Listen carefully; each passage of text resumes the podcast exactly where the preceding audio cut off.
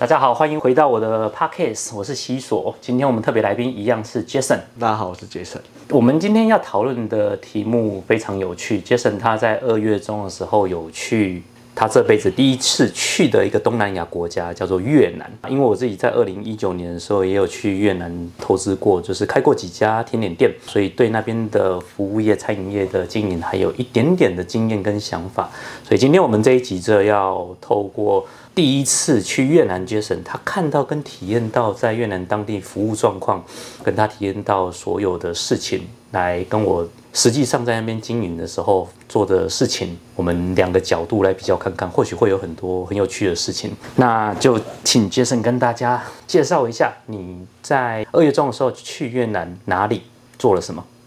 呃，二月二十就是那时候。决定二月二十这一天要飞胡志明市，我觉得一个很单纯的原因啦，因为当时我在选择是要去越南还是要去东京。那因为就是疫情的大解放嘛，东京我觉得是台湾人就是最容易去的一个国家，因为包含它也不用签证，非常简单。那为什么会选择越南？是因为其实台湾现在还算是，尤其台北就是还是冬天的状态，就觉得哎这个。这个旅游的行程应该要去一个温暖一点的国家，会选择越南也是因为第一个我没有去过，第二个我觉得越南其实曾经被法国殖民过，所以呢，其实我我比较好奇的是它的餐饮，一一方面我是做我也做餐饮这么这么多年的时间，所以我觉得就是有一个这样的契机，然后决定了去越南这件事情。你去越南之前，你对越南想象它是一个什么样的国家，长什么样子？其实我对越南的当初的想象其实是它可能很像曼。就是它其实是一个很多外国人的地方，然后它的它的街道小吃是很很平易近人的，甚至于很便宜的，然后它是一个很容易行走的一个国家，因为就是我觉得它会让我觉得它很像曼谷这样子。嗯，那实际上呢，你踏入胡志明那一刻。是什么感觉？呃，其实我觉得冲击蛮大的。怎么说？一方面是因为其实坦白说，现在越南的观光签是没有开放的，所以等于是说我一起去旅行社代办。那代办的这个过程就是，基本上他会有一个人进来，就是当你今天飞机降落，然后你要往出关的方向走的时候，他的旅行社人是在里面等你的，他会拿着你的牌子，然后写你的名字，就是他会写，因为。我们是用一个团体的名义进来的，但事实上所有人都是散客，对，就是都是所有人都是观光散客，所以等于说 local 他会有一个人拿一个牌子，然后它里面当然很多人的名字，就是你的英文名字这样子。那我就去找到我的英文名字。OK，那找到英文名字之后呢，他做了一个动作，其实是我出国这么多我从来没有遇过的一件事情，就是 Give me your passport。哎，为什么？他要你缴出你的护照。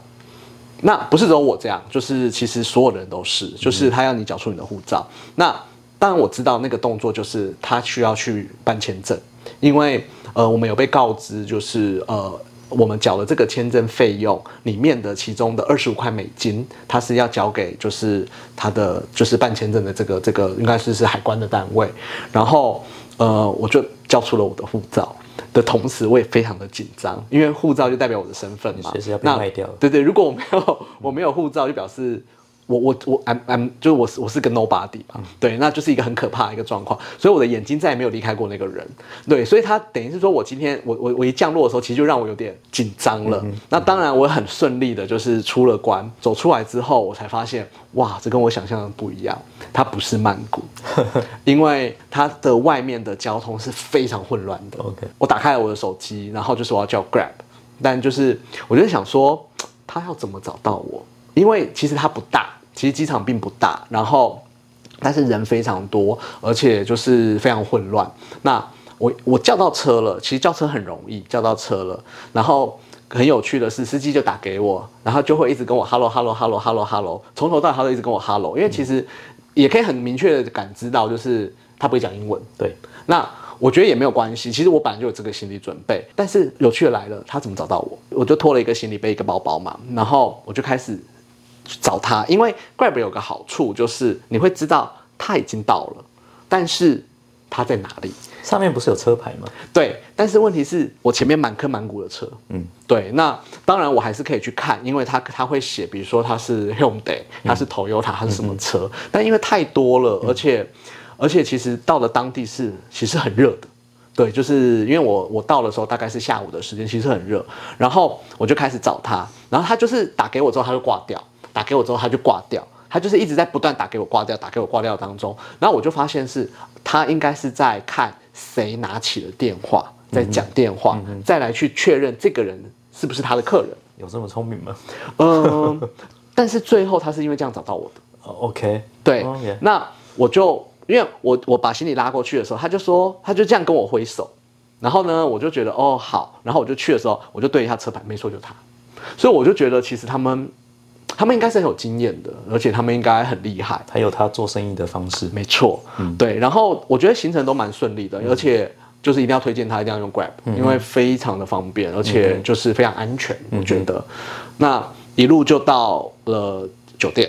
好，一路就到了酒店。住在哪里？基本上我这一趟去，我都住在它的一区。一区就是它最热闹的区域的一个范围，也是我认为比较安全的范围啦。那我们就住，我就住在一区。那酒店其实是不错的酒店，因为有一点点价钱价位。然后他就送我送到了酒店，那也很幸运，房间就好，反正就直接上去，房间还 OK。但是我就想说，哎，我要出来，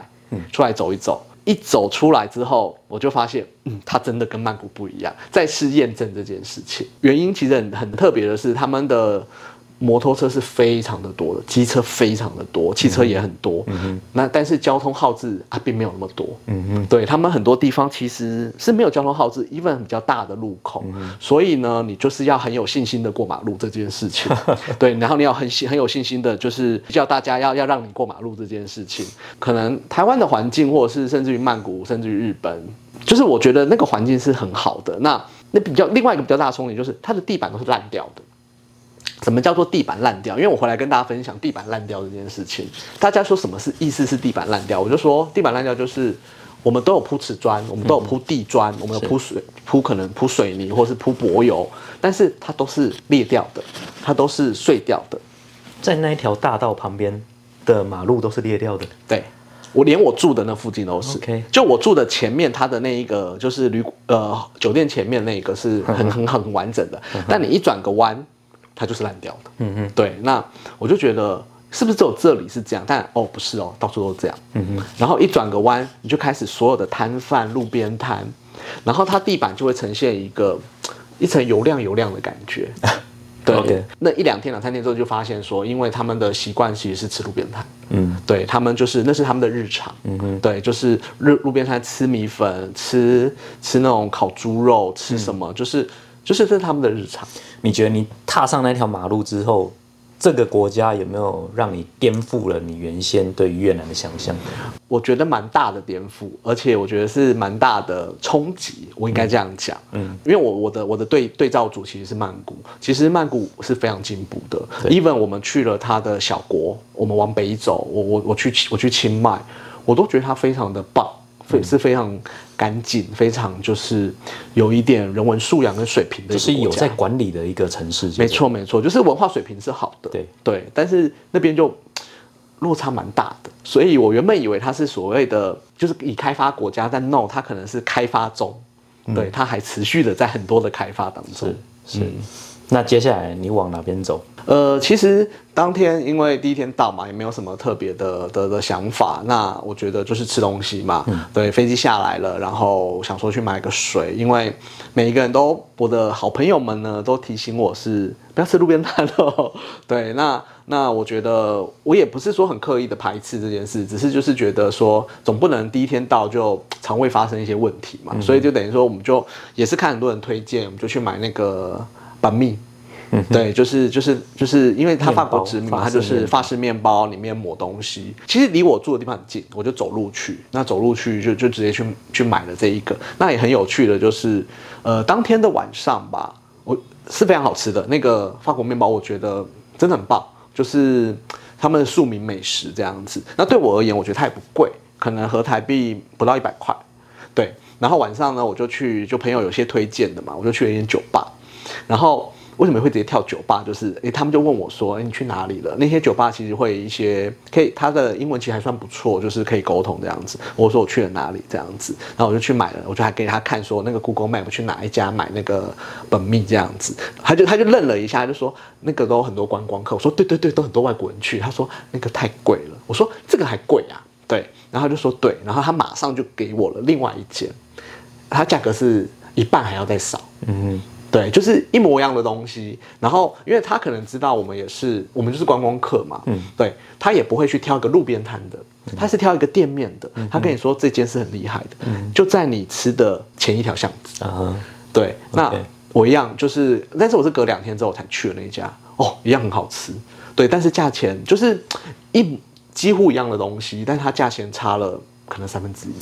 对，我觉得越南就是这个问题，就是它有很多食物，即使用的料差不多，可是它价差极大，因为它很清楚说，它设在那个点，它的 TA 就是观光客，可是消费力比较强的观光客。可是如果你再往不是那么市区的地方走，你会发现，哎，东西也是好吃，料也差不多，价钱开始砍半，然后再来就是。如果你更往乡间的地方走的话，比如说我自己以前在越南住的地方，巷口就有一个阿姨在卖那个板面，一个折合台币才二十块。嗯，那对，可是当然用料不会这么丰盛的、可是他们其实我觉得在胡志明特别有这个状况，就是他们都很清楚他们要卖给谁跟不要卖给谁，所以为了这件事情价格会切得非常明确，因为他卖一份一百。绝对不可能当地人买，嗯，那他很明确知道说他就是对象是你这样，那当然他也有漂亮的店面，他有精致一点的包材，我觉得这个都很合理。只是可能有一些光哥刚到越南，他不懂，他就会去找那个路边摊，大家都说这个很好吃，就就找到当地比较 local 一点的味道，可能一个二三十块，哇，不好吃，然后他从此对这个食物开始觉得，哎，这也还好，不怎么样。可是实际上是，我觉得即使越南它是一个亚洲国家，可是实际上他们喜欢的口感跟我们台湾人喜欢的口感还是不一样。嗯，就即使比如说你讲那个河粉这一类的，在台湾有名的河粉，跟在越南有名的河粉，你会发现，哎，那个口感完全不一样，长得都一样，吃起来是不一样。嗯，所以很多时候我们可能要用价格去区分，到底哪一个是给观光客吃的，那你也可以大概知道说，这个价格应该就是适合我们的味道，因为他们都会调整过。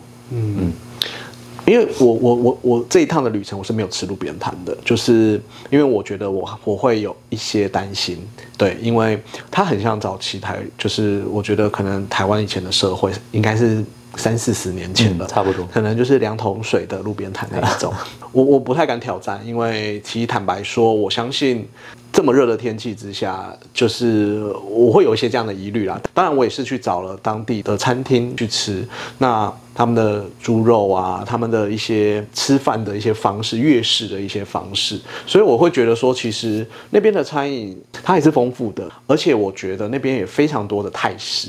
就是一方面可能很近的关系，是东南亚的那些食物，对对对，然后但我觉得跟天气有很大的关系啊，因为酸辣这件事情，因为它热，所以它需要能够比较下饭的的的味道，所以我觉得酸辣就是会是比较他们的主他们的一个用餐的习惯这样子。嗯哼嗯。那你去吃了哪一些东西？你去什么样的餐厅？其实餐厅我是去蛮多的，我我我我讲一个好了，就是因为很多人推荐我在那边吃法式餐厅。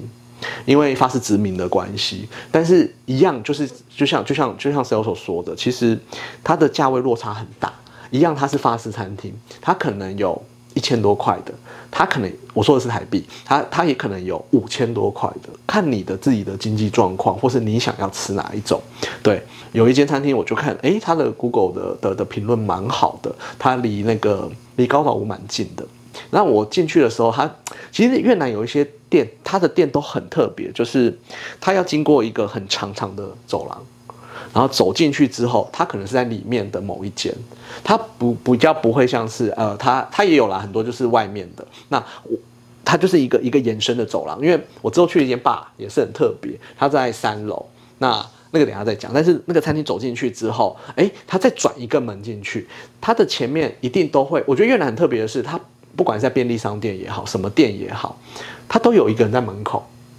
就像保全一样，就是一个保全大哥。但那个保全大哥就是偶尔还是会在那边打瞌睡，所以他也不见得就是 真的是一个保全，只是可能他就是门口就是会有一个人这样子。他在管理摩托车，就是他会禁止说，哎，这边不可以停，你要停那边。哦，它的功能是这个。哦，OK OK。然后因为那个人很很有趣的是，他就是问我说：“你要不要去？你是要去这间餐厅吗？”然后因为其实我们刚出去旅游，就是会有一个防卫心嘛，想说，而且那个地方是很热闹，你就想说这个人为什么要特别来跟你讲话？然后我就说：“哦，对对对，我要去那间餐厅。”那他就引导我进去。那其实那是一间高级的餐厅，是因为我走进去的时候。才在大门那边，他的领台其实就在那边等客人，因为我相信那间餐厅应该是大部分是接定位的客人，对，因为它是比较高级的。然后那时候我就觉得，我是不是来错餐厅了？因为我穿了一条短裤，嗯，对。那呃，做餐饮的也知道，就是我们去那种比较 fine dining 的餐厅，其实短裤并不是那么的礼貌。对我比较担心的是，我是不是不礼貌这件去吃的是 fine dining，对。我去吃了一间 fine dining。OK，对，然后，然后我就我就进去了，但是我就想说，算了算了，硬着头皮进去吧，因为就已经，反正我一看就是一个观光客嘛。我觉得他也很友善，他也并没有觉得说你今天怎么，就是，但我们也不是穿的很不得体啦，对，就是就进去了。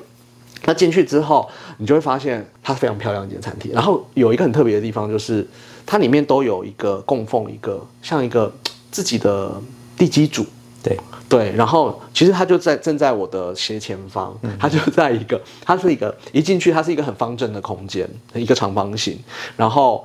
右手边就是一个开放式的厨房，正正前方就是一个吧台，它就在吧台的左下角，然后有一个像地基组的一个小佛堂这样子。对，那一进去呢，他就给你介绍一下菜单，然后就是问你要喝什么酒水。其实那个服务就是他英文就是非常的好，就是你是可以很明确的知道说他在跟你讲什么，甚至于他跟我介绍，因为我去的很早，然后就是哎我们现在有 Happy Hour 到几点，那他们有推荐的一些调酒什么什么之类的，我就哎我就觉得哎还不错，那呃我就很快速的点完餐，然后我就开始观察嘛，然后我就发现它真的是一间高级的餐厅，因为后面所有的人就是。只要是当地的人，呃，外国人很多，但外国人就是像我这样比较轻松的也有，对。但是就是只要是当地人来用餐，不管是男生女生，都是穿着非常正式的。嗯，女生是穿那种礼礼礼服哦，嗯嗯，小礼服哦。所以我就说，嗯，我真的是去了一间高级的地方。用餐的过程当中，其实我觉得餐点是 OK 的，就是因为我只有一个人，所以我点了一个前菜，点了一个主菜，点了一个甜点，我没有点他的 same menu。因为我发，我觉得我不可能吃得完这家这两杯调酒，我觉得非常好的一个价格，非常好。这个是反讽还是真的在夸奖？我我觉得我是真的在夸奖。我觉得就是一个你在台湾不可能吃，不可能。很很优惠，很很经济的一个价格，就是你会觉得你在那边的消费是很 很像个大爷，对，在那边消费都很像个大爷，因为币值的关系嘛，你一掏就是一个五十万啊，一百万这样子。那你觉得你在服务过程，就是他们的服对你的服务过程当中，有没有因为你的穿着有让你觉得，哎，他好像看不起你的状态，会这样吗？我不觉得，哎，我觉得他们的服务，坦白说，我觉得非常好。因为我是一个人，通常以前我们的工作针对一个人的用餐，我们其实是会更加的照顾，但那个照顾是不能有不能太 push 的，因为他已经是一个人来用餐了，他你你以服务的角度来看，不能够给他太多的压力这件事情，所以我觉得他们的进退是非常好的，对，就是即便他的呃我入座之后的客人，他瞬间基本上就八成满。我是第一个客人进来的，嗯所以等于是说，大概在三四十分钟内，他就瞬间将近客满了。在这过程当中，他们就会来去，因为其实我没有先点甜点，因为我很担心我吃不完，所以我只点了一个前菜跟一个主菜。那起初的时候，然后他就有来说，就是哎，吃完主菜时，他就说你需不需要一个甜点啊？要不要就是一个我们这边比较有特色的甜点？他会推荐你。他会告诉你说：“哎，那些分量，因为毕竟他也知道你是一个人来用餐，那他也有推荐。对，那甜点就嗯就还好，但是就是哎，你就会觉得说，他们其实在那个沟通过，他会问你哪里来的，然后哎怎么知道的，等等等的，就是他会有一些跟你有一些互动。”然后就是也会问你说，哎，今天的用餐是不是满意的？对，有没有什么就是就是是喜喜不喜欢的？那我觉得其实，呃，我去的一周用餐也唯有只有这一间餐厅是我觉得服务的非常好的。所以这一间是让你记忆最深刻，就是你去到胡志明记忆最深刻的一家餐厅。呃，以餐厅来说，呃，是对它算是一个我我算是就是以服务来说，我觉得它是我记忆最深刻。你那时候。吃下来消费大概在什么金额？呃，折合台币，在那边吃了一百多万，然后我就觉得哇，好酷！我看那个账单，一千三、一千四，对，大概一百多万，大概是一千。我我我吃了，我我那时候换算大概将近一千五，OK，将近一千五。对，所以我觉得那它是有服务费的，而且它的服务费我没有记错，它是有两个服务费，OK，一个不知道几趴再加几趴，就是它好像就它就是有两种不同的，一个应该是税，另外一个是服务费，应该是它就用这样的计算方式，嗯，对，OK。那你有去到比较平价的一般的餐厅吗？就不要这么高级，就可能是越南他们日常会去吃的那一种东西的一般餐厅，你有进去体验过吗？其实应该是说这一次去，因为我原本想去吃佛，对，但我还是有去吃，但最后我吃到的那个佛其实是在百货公司。补充一下，佛是粉，就是河粉的意思。对，我去吃了河粉，对，因为每一个人都说你有没有去吃佛，去吃河粉，那。其实我有做功课，但是我去了两家，就是专门卖佛的店，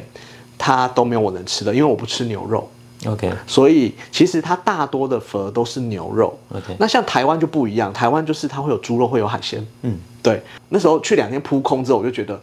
天哪，要吃个佛真不容易。那最后就是我是去百货公司吃的，就是我就想说，哎，不行。一定还是要吃，但是百货公司吃也是好吃的，嗯，然后当然价格就差非常的多，对，差非常多。那他们其实专卖牛肉的，他真的就没有其他的肉。你想吃鸡肉，你想要吃其他肉，是真的没有的。所以我其实连续去两天，我只要打开完看完菜单，我就跟他们说谢谢，我就走了。对对对，所以其实我真正去比较 local 的店，其实应该说没有哎，我都是去餐厅。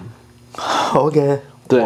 不愧是杰森哥，对你有去比较平价、比较日常的消费的点吗？有没有体验过？在那样的环境里面，他们的服务是怎么样子的？嗯，当一个服务生他完全没有办法跟你沟通的时候，他还没有办法保持他该有的服务状态。其实认真来说，我去的应该都是观光客去的地方。OK，对，因为其实看客人就知道了嘛。大部分我进的，不管是咖啡店也好，或是，但是咖啡店当然就是很多 local 的，就是我觉得当地。我觉得越南特别的咖啡店嘛，所以等于是说，其实进去的状况之下，嗯，毕竟我觉得那些咖啡店它都是，呃，我都去连锁的，毕竟我喝的也很简单，我都喝黑咖啡，不是热就冰的，所以等于是说，其实点菜的过程跟服务生的这些，我觉得他们也都蛮，即便他真的不会讲英文，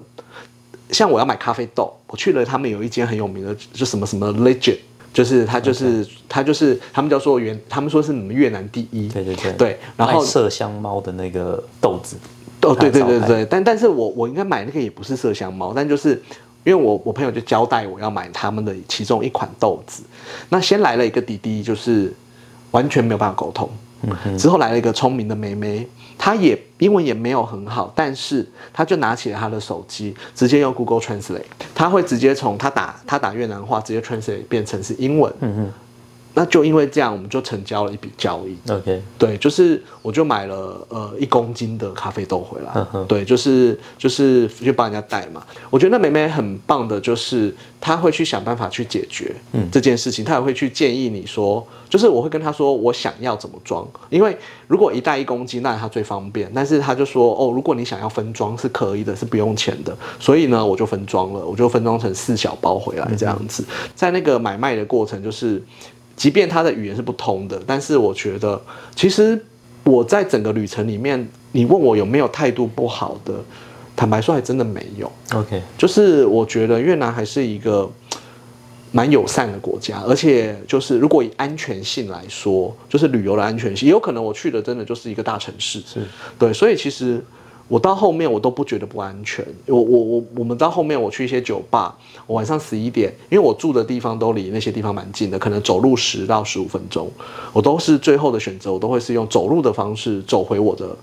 的的旅馆。所以大致上你都在一郡里面嘛，你没有离开？基本上我完全没有离开。我觉得在胡志明呢，还可以分享一个就是呃咖啡店这件事情，因为大家都熟悉越南咖啡，但。我认真的去喝了越南咖啡这件事情，其实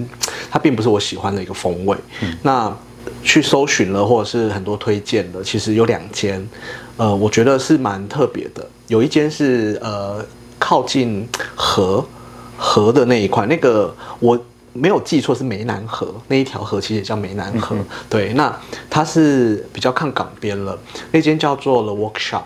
那就像刚刚分享的，就是我觉得它很多地方很特别的，就是你要走进一个，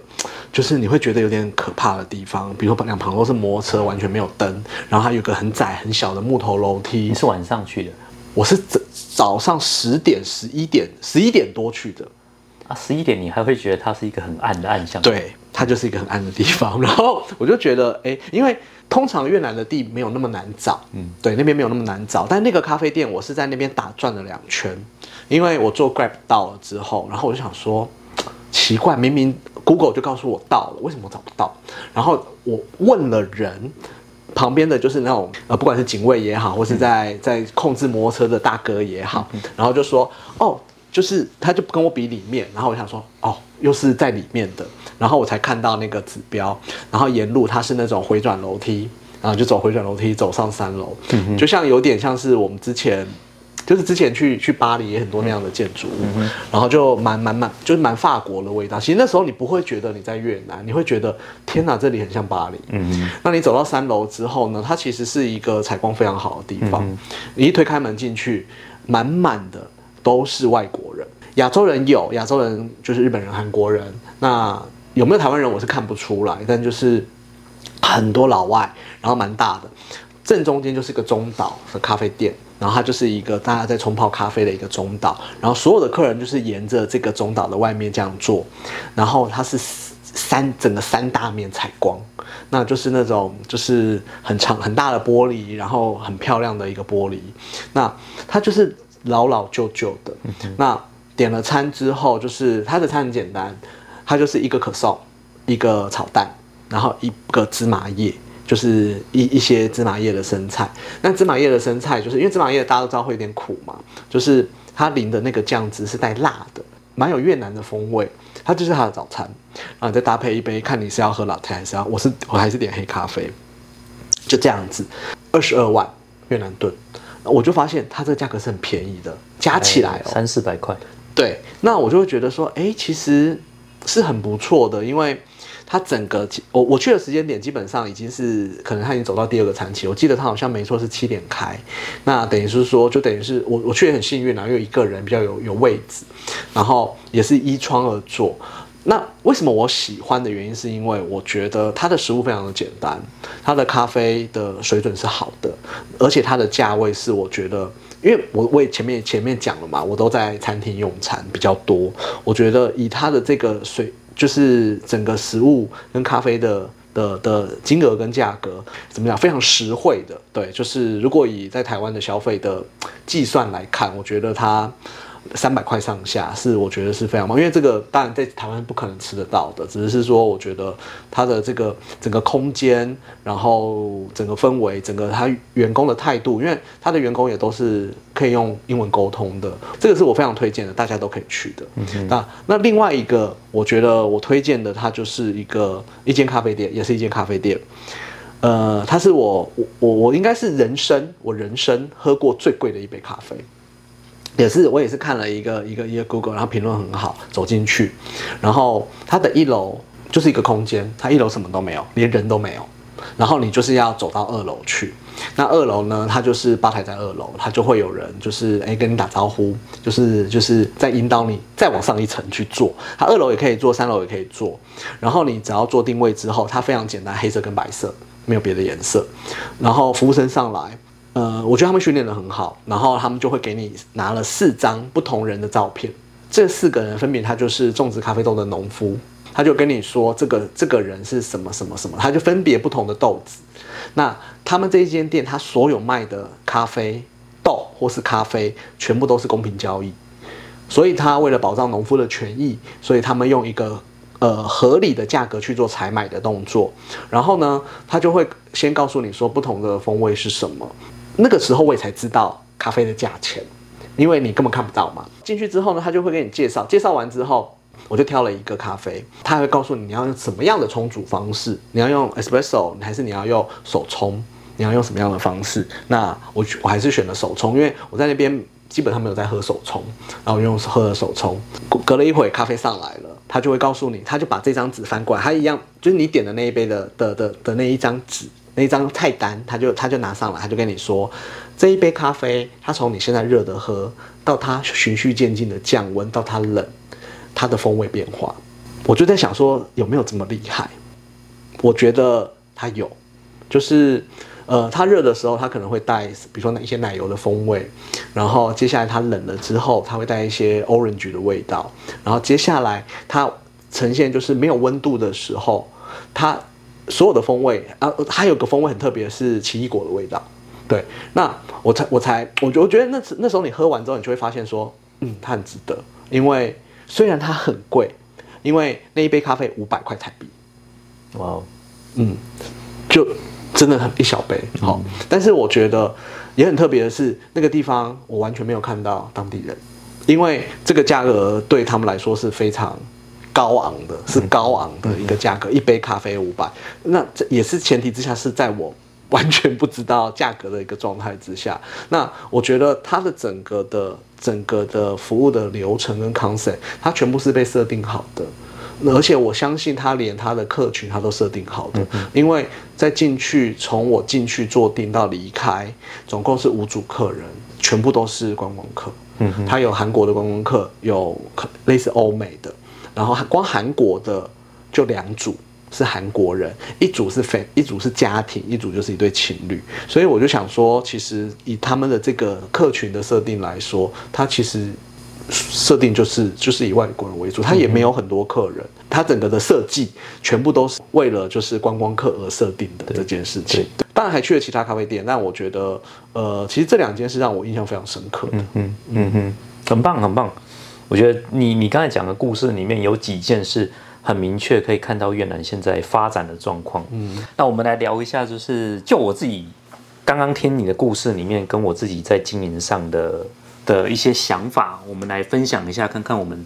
在经营者跟实际上消费者之间的落差。然后，我当然是一个以外国人的身份去看待越南这个这个国家的服务业。那我自己实际上经营的状况，有几件事情可以跟大家分享哦。我们先讲几件比较实际以上的事情呢，就是就我们先从员工的薪水这件事情。讲起，比如说我二零一九年的时候，我进到越南去跟股东去那边投资，开了几家甜点店。那我当初在设定要找员工的时候啊，那个时候我记忆中二零一九年的最低薪资正值一位一个月是大概四千八台币，因为他们的逻辑就是，如果你会一个语言的话，大概我们可以在网上加一千块左右的台币。再加上，因为我们是外资的公司嘛，所以为了想要让给员工一点好好一点的福利，所以。我们对一个服务生、外场的服务人员开的薪资折合台币大概是七千到八千之间。PT 的话，PT 的数字就是一个大家无法想象低的数字。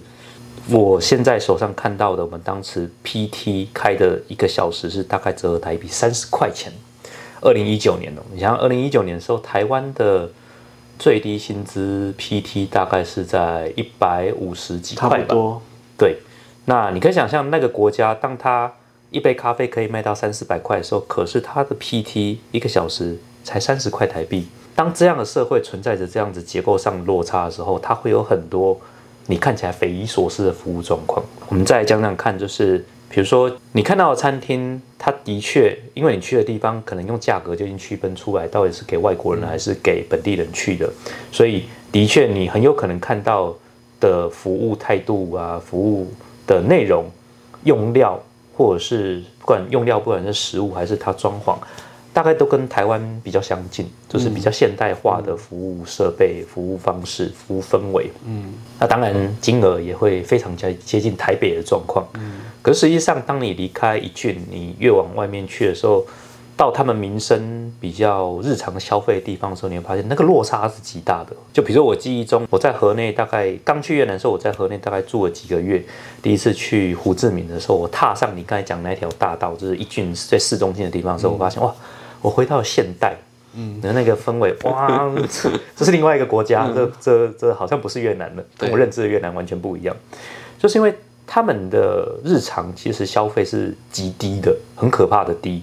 就比如说，我们刚讲说，在路边的班米啊，一个可能二三十块，嗯，然后可能去一般的小型店家，没有装潢那种，就是日常店家，一碗佛就是那种河粉呢、大概也是五十块以内。我我没有办法说它好吃还不好吃，可是生意通常都很好，因为毕毕竟是庶民庶民小吃嘛。然后你真的要吃好一点的话，再怎么好的东西，我想折合台币在一百块之内都是可以吃完一顿的状况，这是他们日常的消费。那像这样子消费的范围里面，你是看不到外国人的。当然有一些外国人会来尝鲜，尝试他们的日常吃的东西跟他们的生活的方式，他们会来体验看看。当然也是纯体验。之所以会分得这么明确，是因为通常这种店的卫生都不是我们可以接受的。嗯，那当然我我这样讲可能会有一些人不是不是很高兴啊。可是真的就我自己去到越南工作的第一个月。因为我很勇敢的去尝试很多路边摊小吃啊，或者是那些比较庶民的餐厅之后，我发现，哇天哪，我的肠胃真的是已经没抗击了，也受到很大的挑战，随时都要崩溃的状态。那一个月之后，我发现啊，对不起，不是我不愿意吃，是我的身体真的承受不住你们的食物的状态，就是卫生真的是有很大的问题。大概第二个月开始，我会吃好一点点，但也不至于吃的太太太贵，当然就是一百块上下的。就是我一餐大概也是吃到一百块上下，那 OK，我的身体可以接受了。嗯，所以你会发现，以以胡志明的服务业来讲哦，就是它很明确，一郡就是观光客居多，所以你大概很难接触到那种庶民的小吃，除非你去吃路边摊。那大部分餐厅都是 for 外国人的。嗯，它的装潢很好，它的 menu 有英文版，嗯，甚至员工都会讲英文。嗯。这一些就是一些很明确的给外国人来的征兆。嗯，那如果在日常的店家其实是没有英文的，但你有图片，你可以指比手画脚说我要这个。嗯，对不是？就是胡志明这个城市，它的服务状况就是它会给你相对应的服务，但你要付出相对应的代价。就你花多少钱买多少服务。真的。那像你刚才去的那些餐厅，我可以想象，这我自己也去体验过，就是包含食材用料，哇，那个在跟台北真的是没有差，没有太大的差别。嗯。甚至我必须要讲，他们的员工的英文能力，我甚至觉得有可能超越台湾的学生的英文能力。嗯。那我讲了这些人，他们的薪水，就像我刚才讲，他可能只是七到八千之间，这是最常发生的状况。你想想看，一个折合台币七到八千月薪的一个服务人员，他会讲一种语言，然后这边流利的帮你服务，你一顿吃掉一千五，嗯，那可能是他一个礼拜的薪水，嗯。所以其实在这边开服务业久，你会发现，如果你的客群是 T A 是外国人的话。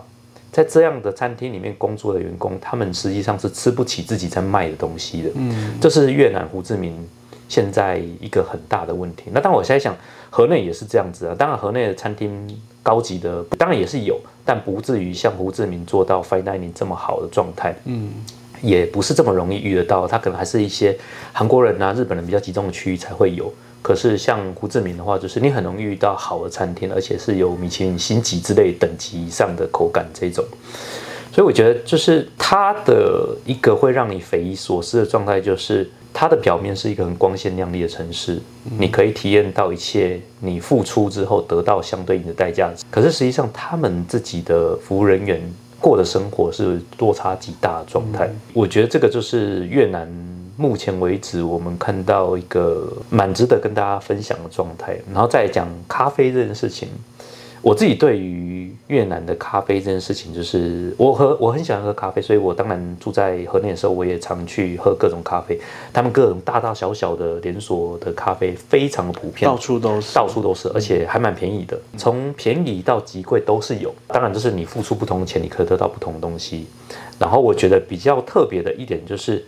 他们的大型连锁的咖啡店非常的多，什么品牌都有。嗯嗯。但是同样的，这几年兴起的就是小型，像刚刚讲那个 workshop 那一种状态的，你会发现他们的对于咖啡，他们看待咖啡这件事情的服务。其实非常的先进，嗯，而且我觉得已经算是在全世界走满前面的国家，嗯，就是即使他们的外面的日常是比较落后，还在开发中的状态，可是对于咖啡这件事情，他们走非常前面，嗯，你刚才说那一杯五百块的，我相信，因为我自己也也的确有看过这样咖咖啡厅存在，而且是蛮多间的，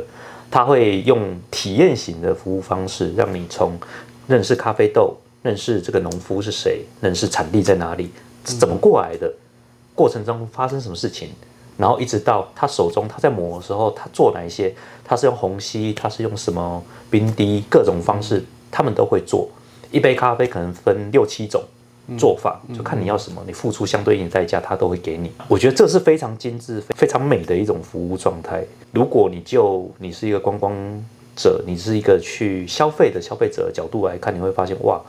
这一切都非常好。啊，当然，就像我自己讲的，就是当我们把店关掉之后，你会发现那些员工把制服换了下来，他们回家他还是吃一碗二三十块的粉，他的日子还是没有办法做太大的消费。他可能可以跟你介绍非常流利用英文，但他不见得他一个月喝得起那一杯咖啡五百块的。所以我觉得这个就是越南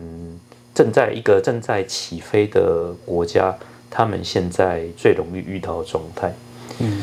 我补充一点很有趣的，就是你刚才说那个 fine dining 的餐厅，它有奉它供奉一个佛像。嗯，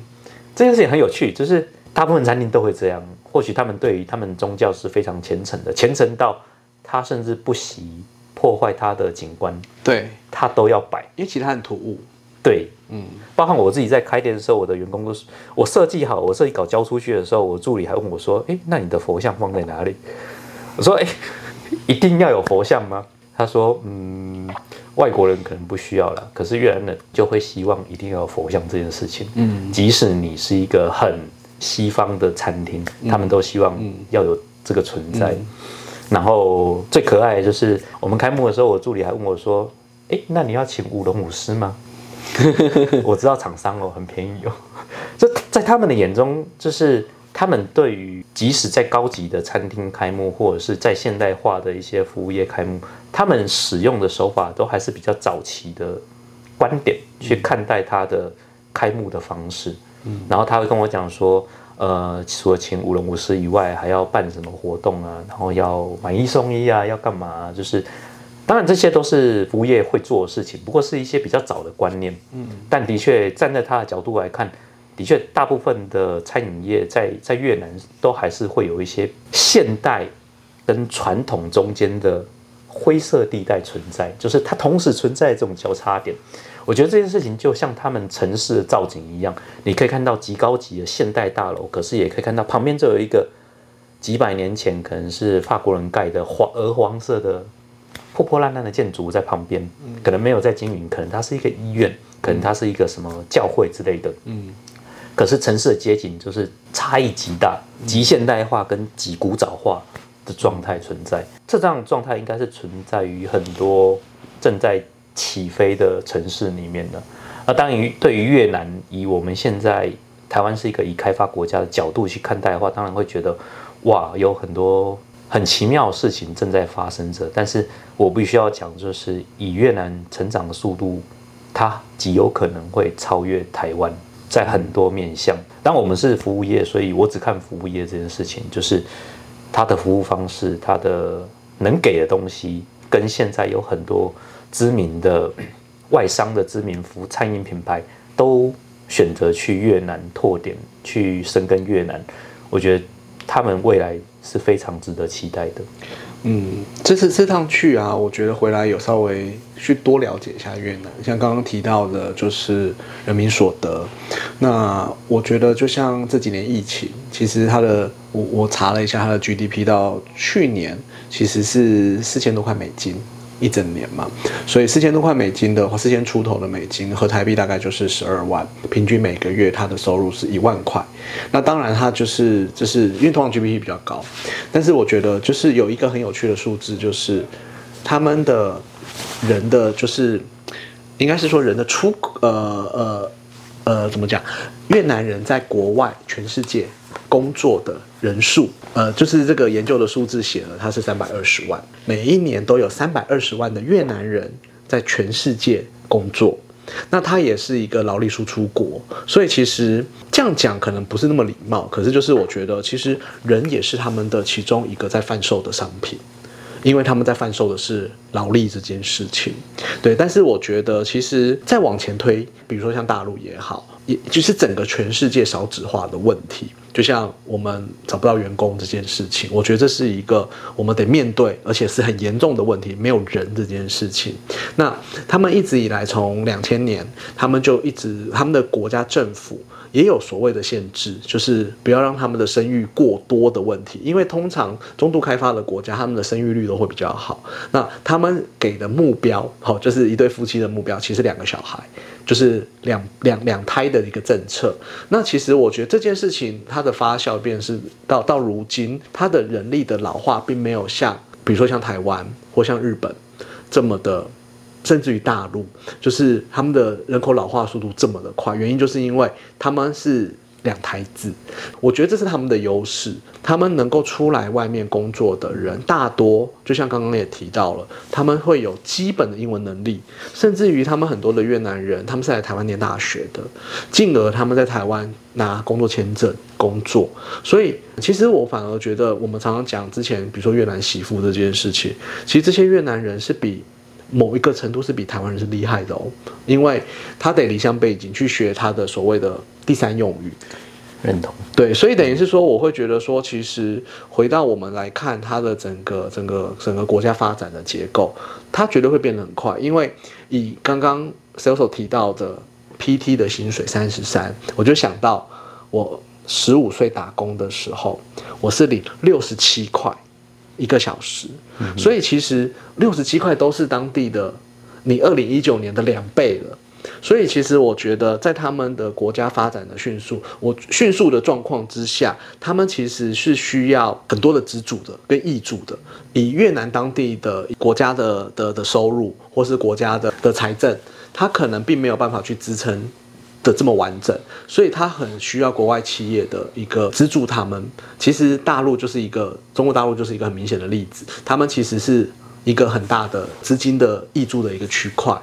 那其他国家更不要讲。所以等于是说，在在越南它劳力密集的状况之下，不管他今天是输出还是国内的，他呃台湾人去设厂，台湾人去大陆人去设厂，全世界的人去那边去做产品加工、产品代工。或是产品制作，甚至于产品设计，虽然它的城市是这样子的一个，现在是这样子，我觉得它可能会像像大陆一样，因为很多人说过大陆的进步像是一本书的折起来，就是它它非常的快速，因为快速到它很多的文化是跟不上的。他人民的进步是跟不上的，就是我们常常看到，我们以前常常说的，哎，随地吐痰啦，随便丢垃圾啊，穿越马路啊，这些，呃，在一个如果他花了二十年、三十年、四十年循序渐进的城市，他的人民素养是不同的，对，所以其实我觉得越南现在也在走这一条路，对，那它是非常迅速的，但是它得承担很多的人人民或人格发展的一个可能的代价。我补充几件事情哈，呃，我倒着就是你刚才讲那段，我倒着补充回去。说，其实越南它是一个经济。极度暗型化的状态，我讲的是收入部分，就是虽然说大部分人是比较贫穷的，可是他们有钱人是你想象不到的那种有钱状态。所以刚刚我们没有提到的说，在胡志明那一些高级餐厅里面，当然除外国人以外，也会有当地比较经济状况比较好的越南人会在里面。二零一九年、二零二二年在越南，那我那时候收集到的资料啊，他们之所以成长这么迅速的，其中一个很大原因是因为外资。很大量的外资去投入，我记得那个时候好像看过一个资料，外来投资者里面最大宗的就是韩国人，嗯，因为三星集团还有 LG，其他的都有在那边当地设厂，那他们为了在那边生根，所以他们会让他们的员工带着整个家庭过来，嗯，那即使是单身，他也可以带着他的老婆过来，在那边他的二代就是上越南当地的可能是国际学校，可能是当地的学校。然后慢慢的生根越南，对它要生根。那同样日本第二大宗就是日本，日本也是同样做法。然后再就是中国、台湾、香港，大概都是这几个国家差不多。那变说，你可以看到他们现在有很多二代的孩子都已经生根在这个市场了，所以在未来的时候，他们会是一个非常国际化的状态。我们刚才讲到语言哦，就是他们的第二语言。我一开始以为是英文，在我还没去越南以前，我以为是英文。可是我那时候因为要开餐厅，所以去找工读生来面试嘛。我才知道说，原来他们有第二外语的选修，就是你可以选择中文、韩文、日文。那很明确，它大概就是这个教育体就是针对那些外资最大众是谁来做设定。而且我觉得他们的教学是非常扎实的，就是除了可以去其他国家交换以外，就是他们也有很多国际旅客会去的地方，都可以看到实习生，比如说餐厅啊，或者是其他一些外国人常聚集的场所，都会有这些实习生的存在。那我自己用的会讲日文，或者是会讲韩文、会讲英文的这些员工，我也觉得哇，他们很扎实，就是那个英文流利的程度。我觉得那个不是现在一般的大学生可以追得上的，因为有时候甚至他讲的英文字我都不是这么听得懂，就是我还可能必须要去查一下，因为的确有一些他们有自己的专业领域，所以他们可能会某一些专业领域的英文，所以你可以想想看哦，在二零一九年他们的学习状况就是这样了。那如果我们刚讲说那些外来的二代越来越扎实，在他们教育系统里面的时候，他们对于外语的基础肯定会越来越牢固。比如说，他们未来的训练肯定会比现在更完善、更完整，嗯，而且可以使用的地方会更多，甚至有可能，我们刚才讲说胡志明的义俊，有可能会充斥各种语言，而不是只有越南文而已，嗯，而且会讲各种语言的都是越南人，对，那我我觉得这就是一个迅速发展的国家。被外资拉起来的一个好处就是它是一个国际城市。嗯，那虽然我们也常讲说台北啊是一个国际的城市，可是就我自己，我是台南人，我住在台南的状况，我必须要老实讲啊，我的感受是，嗯，好像只有台北，台湾只有台北才是国际的城市。就像我有一些外国朋友，他们说有时候去坐计程车，或者是有时候在路上问路，一直到现在二零二三年，还是有一些人没办法讲英文。那我觉得这个当然不强求，可是他到的是台南、高雄这种，而且他找的是年轻人问路，甚至都还是没有办法问出一个所以然。我觉得这个就可能就是台湾对于外语这件事情并没有非常特别要求造成的状况。其实说实在的，我觉得疫情前啦，就是我我算蛮常去曼谷的。所谓的国际城市这件事，其实我觉得在台北工作了也十五年了，我我我一直都没有觉得台不是一直，就是我觉得这几年的台北啊，呃，如果以做一个比较的方式，不管曼谷也好，越南也好，其实一直以来我都一个台北真的国际化嘛？因为我不管今天去曼谷也好，我去清迈也好，我去现在我去了胡志明，其实。如果以城市的进步来说，我相信台北应该都是比较进步的。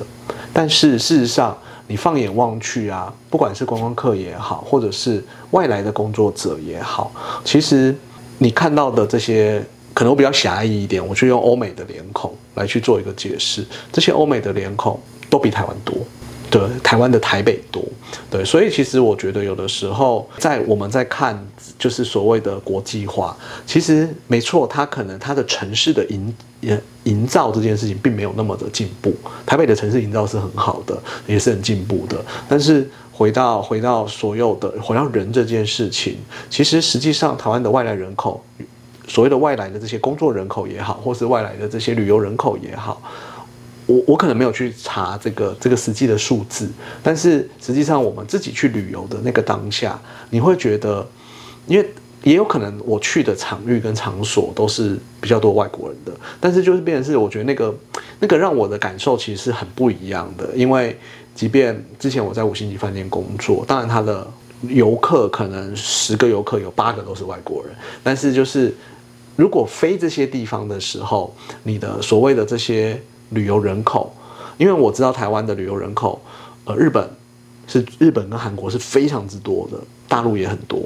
对，所以等于是说，就是，但是这些的所谓的欧洲、美洲，就是其他的这不同不同不同人种的一个一个西方人，对，西方人是是是真的比较少的，对，但是就是我觉得，其实这个这个是我觉得我一直在看的一个很大的差异，因为我其中去了一间餐厅，他就在他的那个酒吧街，就是叫什么？范老五街，对对对对对，就在范老五街旁边。呃，我去的，我到餐厅的时候七点半，他是 full house 的，然后他就说我要等半个小时。那个那个服务生非常的棒，一个女生，越南人。我说没关系，我就说你们非常的忙，我就等，我就站在门口划我的手机。那其实等了大概二十分钟，其实就有人离开了，因为所有的客人也都知道外面站了很多人在违停，他就引导我入座之后，我坐下来的那个当下，所有坐下来的只有我一个亚洲人。那我也知道范老五街，它就是所有的欧美人士都会去前往的一个地方，因为坦白说，它就是一个声色场所。对，那但是我就觉得说，其实其实是没有亚洲人的。但是我今天在路上走的时候，哦，我会一看就知道他是日本人，或是听他讲的话就知道他是韩国人。但是事实上，我会觉得在那个场域里面，其实台湾如果反之哦，你会台湾看哪里会有一个这样的情境出现？其实我想不出来，对我其实想不出来。所以其实我觉得回到国际化这件事情，其实可能又比较政治一点，就是我觉得台湾人要真的这些这些长官们。可能去世界看看，去出去看看。我觉得别人的缺点我们不要学，我们可能要学别人的优点。我们如何去把所谓的观光集中化？我们如何去把这些观光的去让大家知道台湾的美好这件事情？我觉得更可以出去看看，因为其实很多的基础营造，我们已经高于其他国家太多太多了。呃，台湾的工位就是公共卫生这件事情，这三年台湾非常的出色，但是我觉得很多的进步，我们得。更直接一点，是甚至于更更利落一点就像我这次出去，我也跟大家分享，就是我在去程的飞机上是不用戴口罩的，因为我们是从台湾飞飞虎之名嘛，它是不用戴口罩的。那回程是因为。台湾的现在的机关署的规范，就是在大众运输交通工具是需要佩戴口罩的，所以回程我是要戴口罩的。但这都没有关系，只是就变成是说，我们在当地跟当地人聊天，比如我们去酒吧聊天，我说：“哎，你们多久不用再戴口罩？”他说：“我们已经一年多不戴口罩了。”那我我觉得每一个城市的当然就是疫情的状态不同，但是我觉得。反之，有的时候这样子重新的去思考，是越南可能并非台湾那么进步的国家，但是他们今天已经回归到所有都是正常的生活了。那台湾的相对应是比较保守的，有时候在马路上走，就会觉得，哎，大家都还是佩戴着口罩，没错，人民很乖。但是有的时候，我觉得在这种文化的冲突之下，其实是很多可以醒思的。嗯，的确，今天越南的话题。我觉得要聊真的还蛮多东西可以聊的，从服务业啊，然后到整体的教育环境，然后到刚我们讲的最后的戴口罩这件事情，就是觉得台湾说进步吗？如果走出去看的话，好像我会画上问号。越南很落后吗？好像进去之后，我又觉得，哎，这也是画上问号。这到底什么叫进步？什么叫落后？就是在台湾跟在越南之间。我觉得很多事情我们是真的很值得可以聊一聊的，出去看看就知道。真的，真的，对对对。好，今天我们这集都到这边，感谢 Jason。大家如果有任何意见的话，也欢迎在底下帮我们留言，然后打五星评论哦。我们这一集节目就到这边，谢谢大家，谢谢大家，拜拜。